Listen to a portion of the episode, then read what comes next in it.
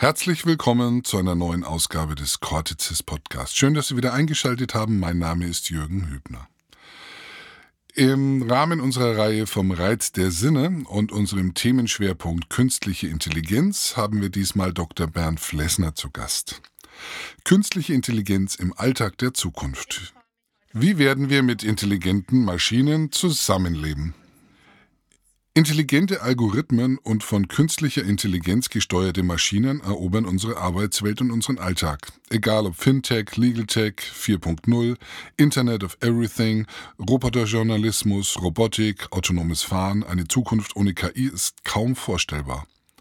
Doch wie gehen wir mit dieser Entwicklung um? Welche Konsequenzen hat sie für uns? Wie können die nachfolgenden Entwicklungen aussehen?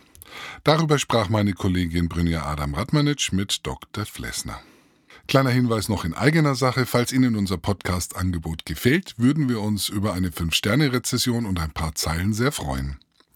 Und jetzt wünsche ich Ihnen wieder, wie immer, viel Spaß und viel Freude beim Erkenntnisgewinn.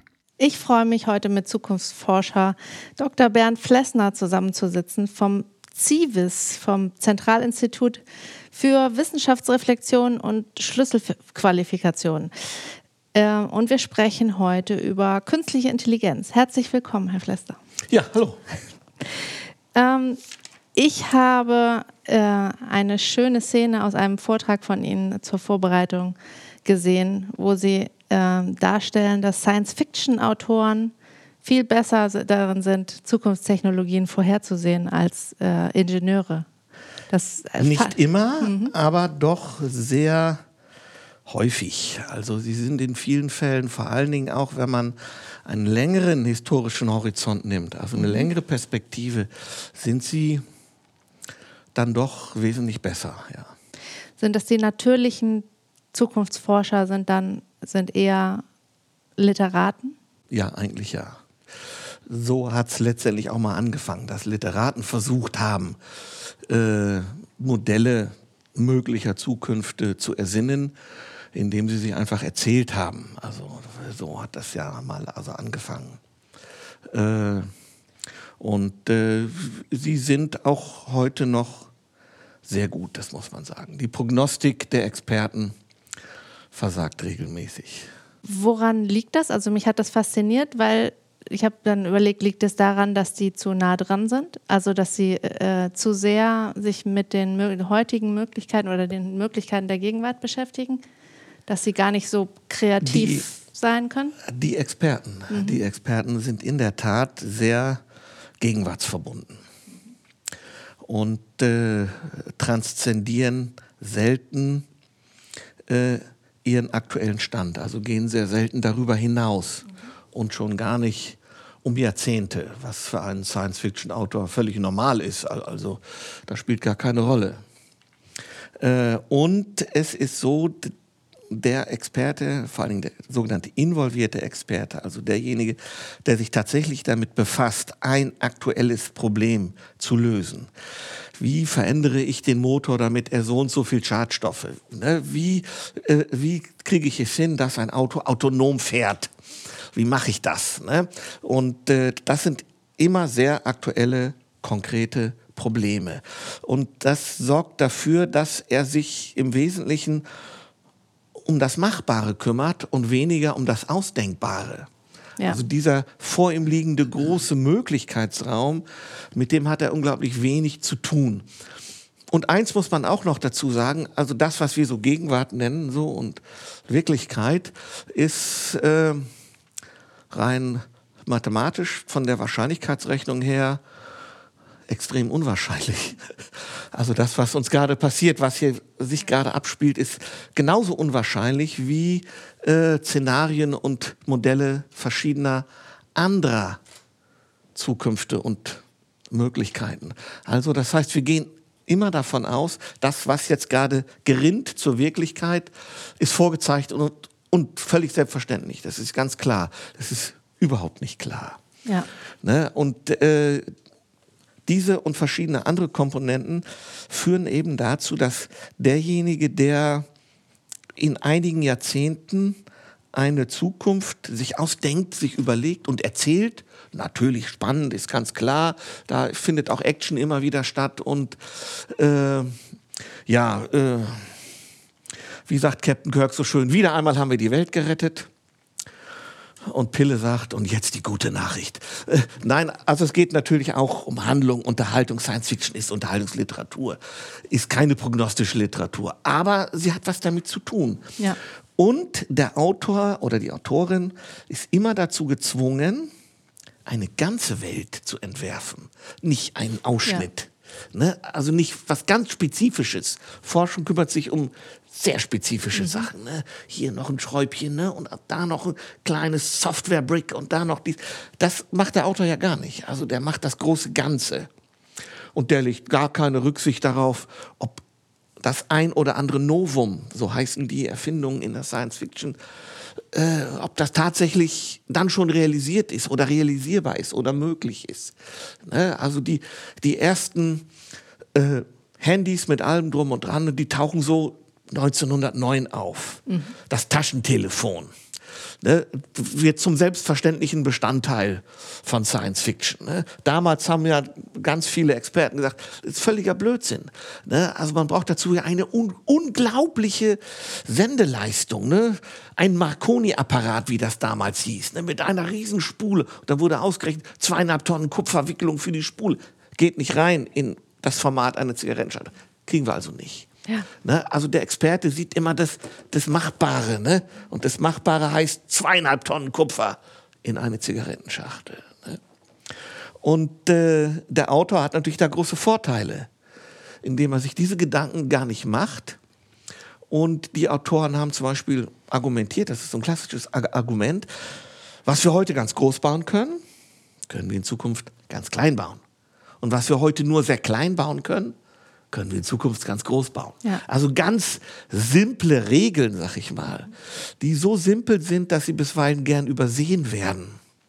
Die kommen da zur Anwendung und die führen dazu, und natürlich noch einiges mehr, das führt dazu, dass diese Entwürfe von Science-Fiction-Autoren Irrtümer enthalten, ganz klar, ja. selbstverständlich. Aber in vielen Bereichen, in vielen Segmenten sehr zutreffend sind. Und es kann sogar passieren, dass ein lange für unmöglich gehaltenes Modell in der Science Fiction dann doch plötzlich wahr wird. Denken Sie mal ganz aktuell an die Raumfahrt. Mhm. Die Science Fiction hat haben ganz viele Autoren haben folgendes Modell entwickelt, 20er, 30er, 40er Jahre. Ein Milliardär lässt ein Raumschiff bauen. Ja. So. Ne, der finanziert das Ganze. Es ist eine private Geschichte. Ne? Und die entsprechenden Analytiker, Literaturwissenschaftler und so weiter haben dann gesagt, das ist natürlich völliger Käse, weil das kann nur ein Staat. Das ist ein staatlich-nationales Unterfangen, ist mhm. Raumfahrt. Mhm. Heute, was ist heute plötzlich? Was ist denn mit Herrn Musk ja. oder Herrn Branson und anderen? hey, da sitzt ein Millionär, ein Milliardär, der finanziert Raumfahrt und sagt, hey, wir fliegen zum Mars. Ne, plötzlich ist dieses alte Modell auch von der Begründung her nicht mehr völlig falsch. Ja. Ne, sondern ist plötzlich ein aktuelles Zukunftsmodell. Ne, also es kann passieren, dass über viele Jahrzehnte, ach, Käse komm, mhm. forget it, forget it, ne, und plötzlich, hey, tatsächlich was, was passiert denn da? Ne? Die NASA hat kein Raumschiff. Ein Milliardär sagt, einen Augenblick, dauert nur wenige Jahre und ich habe das. und hey, es funktioniert auch. Ne? Und plötzlich funktionieren, also Sachmann hat ja jahrelang gesagt, die Rakete kann nicht auf ihrem Strahl landen. Für Science-Fiction-Autoren, auch für die renommierten Stanislav Lem, völlig normal. Ja. Ne, die NASA hat gesagt, uh, uh, uh, uh geht nicht, geht nicht, geht nicht. Und was hat der Musk gesagt? Wo, wo, sind die Ingenieure, die mir das bauen? Ja. Hier, hier, hier. Ja, kommt mal her, wir bauen das. Mhm. Ne? Also plötzlich ist so, ne? ist es also nicht mehr Käse. Ne? Und äh, Schreitroboter. Jules Verne hat, hatte das Dampfhaus. Schreitroboter in tierischer Gestalt. Ne? Boston Dynamics, diese KI-Rüstungsschmiede der Amerikaner, was haben die plötzlich? Große Schreitroboter. Ja. Ne? Schlagartig ach, was hat denn der alte Werner geschrieben? Sehr, sehr stimmiger Entwurf, ganz plötzlich, ne? weil wir diesen Möglichkeitsraum völlig falsch einschätzen. Was macht die Zukunftsforschung, um da eine Brücke zu schlagen? Weil das ist ja, die wollen ja nicht so ganz abdriften, in, wahrscheinlich in so äh, völlig neue Welten, wie Autoren das machen. Die sagen ja einfach, ach, was wäre wenn? Und dann entwerfen sie diese Welt. Aber als Forscher muss man ja so ein bisschen sagen, welches, äh, das versuchen einzuschätzen und besser mit äh, Wahrscheinlichkeiten umzugehen. Und Vor etwa 20 Jahren haben etliche Zukunftsforscher dafür plädiert, äh, mehr Science Fiction zu involvieren mhm. in das, was Zukunftsforschung macht. Also mehr dahin zu schauen, was da passiert. Das hat man lange Zeit gar nicht gemacht. Ne? Und heute ist es Standard und selbstverständlich. Und wenn Sie an die Fantastische Bibliothek in Wetzlar denken, also die größte Sammlung fantastischer Literatur wahrscheinlich auf der Welt, in Europa ohnehin, von äh, Thomas Leblanc geleitet, selber auch ein Science-Fiction-Autor. Dann war da vor 20 Jahren so gut wie niemand mal irgendein Student, der eine Abschlussarbeit geschrieben hat. Und wenn man da heute hingeht, ist sie extrem gut besucht, äh, nicht nur von Forschern, also nicht nur von Zukunftsforschern, sondern auch von Entwicklern aus der Industrie, ah. die wissen wollen, was haben sich denn die Autoren mal ausgedacht, weil die sind natürlich längst dahinter gekommen, dass das gar nicht so doof ist, was da passiert. Heißt aber noch lange nicht, dass Science-Fiction-Autoren keine Fehler machen und immer richtig liegen. Das heißt das nicht. Sondern wenn man sich das so also anguckt, wer liegt eher richtig, dann sind es für mich eher die Autoren ja. als die involvierten Experten. Die tendieren zu Unwahrscheinlichkeits- oder Unmöglichkeitsprognosen. Die sagen eher mal, das kriegen wir nicht und das geht nicht ja. und das kommt nicht. Und wenn wir den historischen Rückblick wagen, stellen wir fest, dass sich diese Unwahrscheinlichkeits- oder Unmöglichkeitsprognosen, dass die selten zutreffen. Ne, wir leben eigentlich derzeit in einer Welt, die eigentlich unmöglich ist, weil unglaublich viele Experten jahrelang gesagt haben, dass wir mhm. das so alles nicht kriegen werden. Ja. Flache Bildschirme. Na, die Braunsche Röhre ewig. Ne? Ja. Und hey, wo steht noch eine? Nebenan im Museum für Kommunikation. Da ist noch eine drin. ja, genau. Ne? Was, was, was, würden Sie sagen, was heißt das jetzt für die Zukunft zum Beispiel der Digitalisierung von KI und was können wir daraus lernen aus, dem, aus dieser Vergangenheit? Ja, wir können, wir können vor allen Dingen lernen, dass die primäre Erfindung, also Invention und dann kommt die Innovation. Die mhm. Innovation mhm. ist ja, wenn, wenn daraus ein Produkt wird. Dass dieser erste Schritt gar nicht so relevant ist für das, was dann passiert. Mhm. Und wir fixieren unseren Blick sehr oder wir fokussieren den Blick sehr auf diese primäre Geschichte. Ne, wir haben ja heute einen Jubiläumstag, ne? heute vor 30 Jahren. Wel welches? World Wide Web im CERN. Ach ja, genau. Also wir haben Stimmt, heute ja. auf den Tag ja. genau. Mhm. Wunderbarer Termin, 30 Jahre World Wide Web und äh, die ganze Presse ist ja voll davon. Was hat man sich damals gedacht? Ja, und was ist daraus geworden? Es ist was ganz anderes daraus geworden, weil wir sehr viele sekundäre und tertiäre Erfindungen gemacht haben. Soziokulturelle Erfindungen. Ja. Also das heißt, also das, was wir unter dem World Wide Web heute verstehen, äh, ist was ganz anderes, als man bei der Entwicklung darunter verstanden hat. Da hat sich in 30 Jahren wahnsinnig viel getan. Unglaublich viel. Ja. Aber in Richtungen, die man ganz schwer hat vorhersehen können oder die man gar nicht hat vorhersehen können. Dass wir uralte Geschichten. Also denken Sie mal an sowas wie eBay. Was ist denn das eigentlich? Das ist Flohmarkt plus Auktionshaus. Ja. Gab es beides schon vorher. Nur nicht in dieser Form, dass ich zu Hause sitze. Genau. Vor Monitor sehe mir ein Objekt an Boah, das hätte ich gerne, ne? Und wo ich auch, ohne dass ich eine Nummer bei einem berühmten Auktionshaus bei Christie's oder Sotheby's habe, äh, kann ich mitbieten. Auf ganz einfache Art und Weise. Aber die ursprünglichen zugrunde liegenden Erfindungen, Flohmarkt plus Auktionshaus, die sind deutlich älter, sag ich mal, als das World Wide Web. Sie sind aktualisiert worden, digitalisiert worden für ja, das 21. Jahrhundert. Und sie werden sich auch weiter verändern natürlich. Ne? Aber wenn man vor 30 Jahren im CERN gesagt hätte, äh, liebe Leute, also das ist ja ideal, super für ein Auktionshaus und so, Die hätten alle im Kopf, nein, wir wollen hier wissenschaftliche Daten von ja. einem Rechner auf den anderen transferieren. Aktionshaus. Und vielleicht mal eine Nachricht schicken, ne? den anderen Forschern. Ja, das habe ich ja noch mitbekommen. Ja. Also ich bin ja über 30, sage ich mal. Ich habe hier die Diskussion mitbekommen, brauchen wir so etwas wie E-Mail? Und selbst führende Konzerne haben gesagt, das brauchen wir nicht, weil es ist viel zu anonym. Ne? Es, es, ist unpersönlich. Es, wer möchte so einen Brief bekommen, also in Anführungszeichen Brief bekommen, der so ausgestattet ist? Das möchte keiner. Das, also das, ne? Und da, da gibt es entsprechende Zitate von den führenden Leuten damals. E-Mail wird nie ein Produkt werden, was wir verkaufen können. Ne? Also auch wieder so eine Unmöglichkeitsprognose. Ne?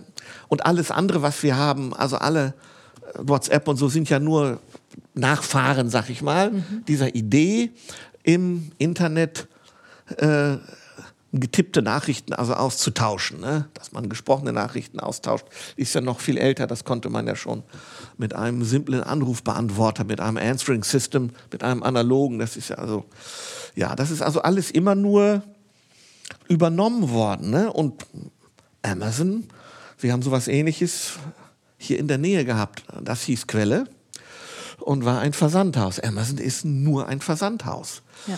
Und ich habe einen Kollegen an der Uni in Berlin, einen äh, Innovationsforscher, der auch sich mit Innovationsmanagement befasst und der hat mir glaubhaft versichert, es wäre damals für Quelle wesentlich einfacher gewesen, ein Online-Versandhaus zu werden, als es für Amazon gewesen ist, die Versandhauslogistik. Ja. Denn es werden ja nach wie vor materielle Objekte verschickt, keine digitalen. Ja. Ich bestelle das digital.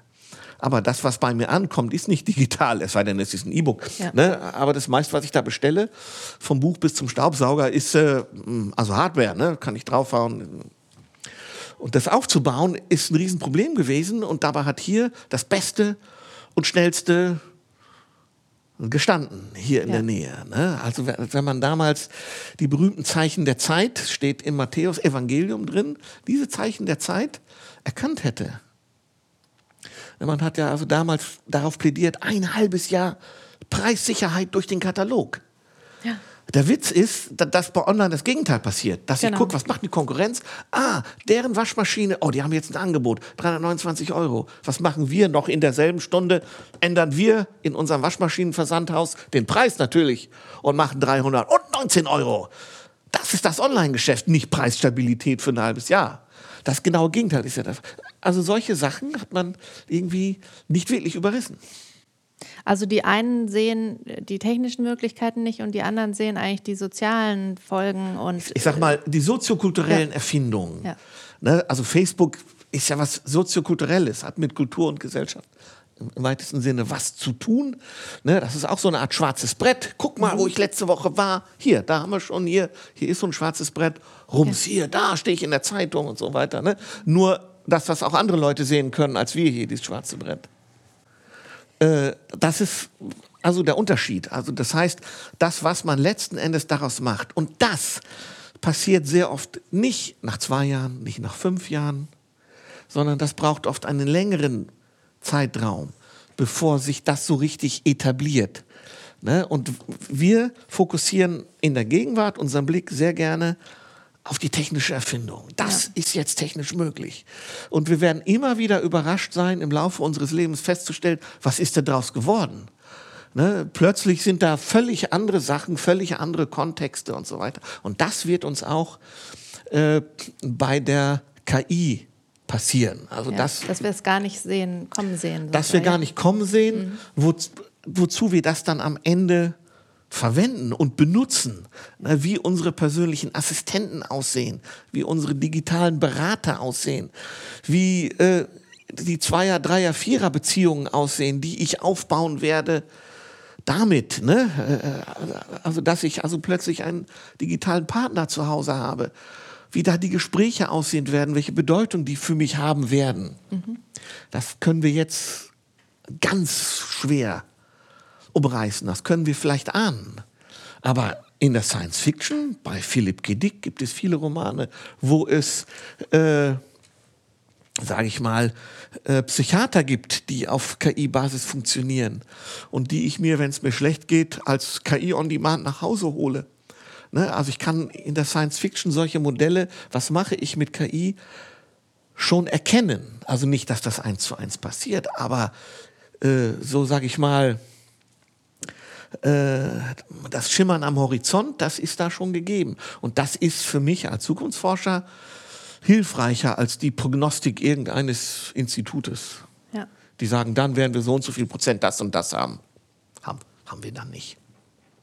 Wie ist das? Also äh, gerade bei KI sehe ich da immer so Lager, dass die einen sind ganz äh, euphorisch. Oh, da gibt es viele Lager. Euphorisch. Ja. Also ich sehe vor allem sozusagen was negativ und positiv. Ja. Die anderen, die einen die euphorisch die und die Kulturpessimisten genau, die, die sagen, dass damit Technik-Euphoriker geht alles den Bach runter, ja. was uns lieb und teuer ist. Wie, wie stehen Sie zu diesen Wertungen? Ist das hilfreich oder ist es eigentlich eher hinderlich bei der Gestaltung der Zukunft? Ja, schauen wir mal zurück. Also äh, faktisch immer, wenn so eine neue neue Technologie kommt. Ne? Da erfindet dieser Franzose namens Jacquard den programmierbaren Webstuhl mit so einem Holzbrettchen mit Löchern drin, also auch so ein Vorläufer unserer Rechner. Damit kann man also plötzlich das Laufen so eines Webstuhls mit Muster und mit allem kann man da steuern. Ne? Die Welt stand kurz vorm Untergang. Mhm eine Katastrophe. Was wird jetzt aus den Webern? Und Aufstand der schlesischen Weber. Heinrich Heine hat ein Gedicht geschrieben und so weiter. Sie sitzen am Webstuhl und fletschen die Zähne. Also sogar von der Metrik hat er sich am Webstuhl orientiert. Ganz schlimm. Und Technikstürmerei und alles wurde abgefackelt und so weiter. Äh, am Ende hat sich natürlich dieser Webstuhl durchgesetzt. Sowas kann man nie aufhalten. Mhm. Das geht nicht. Und, aber was ist passiert? Stoffe wurden billig. Plötzlich konnten sich auch Leute, die sich vorher keine kostbaren Stoffe, gewebten, richtig tolle Stoffe haben leisten können, diese Stoffe leisten. Weil natürlich durch Automatisierungsprozesse wären Produkte preisgünstiger. Ja. Und In es, vielen Fällen, ja nicht und immer. Und es ist ja so, also es, es haben ja ganz viele immer Angst, dass Automatisierung äh, zu Arbeitsplatzverlust führt mhm. für ganz viele Leute. Aber äh, wozu hat sie denn bislang geführt? Wenn man in die genau. Blick in die Geschichte ja. wirft, ist es so: Da gibt es eine britische Sozialwissenschaftlerin, Lysanne Bainbridge. Und diese Frau Bainbridge hat 1983 einen bemerkenswerten Aufsatz geschrieben über die Ironie der Automatisierung. Sie hat nämlich festgestellt, dass nach jedem dieser Automatisierungsschübe, also natürlich von Ängsten begleitet ohne Ende, äh, am letzten Endes es zu einer großen Verlagerung von Arbeit gekommen ist. Also meist einfache, repetitive Prozesse äh, wurden automatisiert und der Mensch hat andere Aufgaben übernommen. Das Gegenteil der Fall war. Also das heißt, plötzlich wurden viel mehr Leute gebraucht. Wenn wir, nach, wenn wir uns alte Prognosen ansehen, was wir Zukunftsforscher gerne machen, Prognosen, die die Gegenwart betreffen, müssten wir in einem Deutschland leben mit extrem hoher Arbeitslosigkeit ja. weil wir so viele Automatisierungsprozesse hinter uns gebracht haben. Mein Gott, steht ja niemand mehr am Fließband. Das ist eine Katastrophe, alle weg. Da stehen diese orangenen Roboter von KUKA aus Augsburg. Die machen das alles und so weiter. Alle arbeitslos. Ist aber nicht. Ne? Ne? Ja. Ne? Gerade in den hochautomatisierten Ländern, dazu gehört in Europa Deutschland, ein Bedarf an Arbeitskräften. Das kommt, weil Arbeit verlagert wird und an anderen Positionen neu erfunden wird. Es gibt neue Berufe. Es gibt immer neue Berufe, die man vorher gar nicht kennt. Ne, das ist einfach neu. Gibt es so die nicht. Social Media Manager. Ja, ne, was war das vor 20 Jahren? Bist du blöd, was soll das denn sein? Ne, das ist, ne? Und äh, es gibt so Konvergenzberufe, wo aus, aus der Sparte A und der Sparte B der Mechatroniker. Ne? Also das, das heißt, äh, viele kennen bis heute den Namen nicht und, und, wissen nicht, dass man kein Automechaniker mehr werden kann. Ja. Das geht nicht mehr ohne diese digitale Seite. Also so ein Konvergenzberuf, da konvergieren zwei, und da werden wir ganz viele davon kriegen. Und ganz viele Berufe, deren Namen ich Ihnen am besten Willen nicht sagen kann, weil wir sie noch nicht kennen und sie erst erfunden werden müssen. Ne? Und äh, ein Zukunftsforscher, ein seriöser kann ja die Zukunft nicht vorhersagen. Das kann ich natürlich auch nicht, ne? weil die ist offen und die ist äh, kontingenzabhängig. Es, ist, es, sind viel zu viele Zufälle im Spiel. Äh, man kann nur mit Szenarien arbeiten. Und in diesen Szenarien, ich arbeite ja auch mit äh, Institut der deutschen Wirtschaft und mit anderen Forschern zusammen, die sich damit befassen, mit der Zukunft der Arbeit, sehen, sehen diese meisten Szenarien so aus, dass es eben nicht dazu kommt, dass Arbeitsmärkte zusammenbrechen. Äh, das wäre ja auch in gewisser Weise schädlich, weil wir ja auch Konsumenten brauchen. Ne, wenn ich die Fabrik 4.0 habe, die fast menschenleer Produkte herstellt und nur noch Hartz-IV-Empfänger, dann ist das ein Modell, was nicht funktioniert. Weil der Hersteller braucht auch Leute, die sagen, ah, dieses Produkt kaufe ich. Und ich habe auch das Geld dafür. Das heißt, also wenn man es nicht aufhalten kann, würden Sie dafür plädieren, alle, die äh, sozusagen noch jung sind, irgendwie, dass die sich mit damit beschäftigen, wo geht es hin? Also ist sozusagen, müssen äh, junge Leute Zukunftsforscher-Bücher lesen, um zu wissen, was soll ich für einen Beruf wählen? Also Angst ist ja immer ein schlechter Berater. Äh, und das ist auch ein Indiz dafür, dass man sich ungenügend auseinandergesetzt hat, oft. Nicht, dass es nicht auch, sage ich mal, berechtigte Angstmomente durchaus also gibt. Ähm, was man, also wenn ich einen Tipp geben sollte, würde ich sagen, was, man, was wir nicht machen sollten, ist, dass wir alles das, was da passiert, anderen überlassen. Irgendwelchen ja. Konzernen. Die machen das schon. Also dann wären wir tatsächlich fremdbestimmt. Wir sollten uns große Mühe geben, diese Zukunft, die da kommt, aktiv zu gestalten, präaktiv, proaktiv. Sie gestalten, mitmachen, nicht gestaltet werden, sondern wir sollten sie gestalten und wir sollten dahingehend auch unsere Stimme erheben. Mhm. Wir sollten nicht Sachen mit uns machen lassen, sondern im besten demokratischen Sinne sagen, hey, hier entscheiden wir gefälligst auch mit. Ne? Warum ist die Frage, haben wir keine juristischen Rahmenbedingungen für all das, was mit KI passiert? Mhm. Haben wir nicht. Warum plädieren äh, Juraprofessoren wie Jörg Uckroff, äh, zuständig für Medienrecht in der EU, seit 15 Jahren dafür, dass wir endlich diese Rahmenbedingungen schaffen? Warum macht das die Politik nicht? Ja. Einer der Gründe ist, sie wissen nicht viel über KI. Ne? Die stehen da so davor. Ne? Also ja. die wissen nicht viel und scheuen sich da auch. Ne? Ne? Und man merkt es auch an diesem Papier, diesem Strategiepapier, dem aktuellen der Bundesregierung, 47 Seiten. Ne, steht alles Mögliche drin. Aber die Stichworte, die wir brauchen, Machine Learning, Deep Learning, steht nicht drin. Mhm ne, sondern Expertensysteme. Seit 20, 30 Jahren out. Das ist der Blick zurück. Ne, das, ja. ne, das ist also, wir müssen was anderes machen. Wir dürfen uns nicht dominieren lassen äh, von außen. Wir müssen selber auch als Gesellschaft planen, mitentscheiden, mitgestalten. Sonst passiert das mit uns von außen. Das ist auch schon immer so gewesen. Ich finde, da müssen wir uns daran beteiligen als Gesellschaft. Sie und Sie und alle anderen. Das ist ein guter Aufruf und ein gutes Schlusswort. Vielen Dank, dass Sie dabei waren.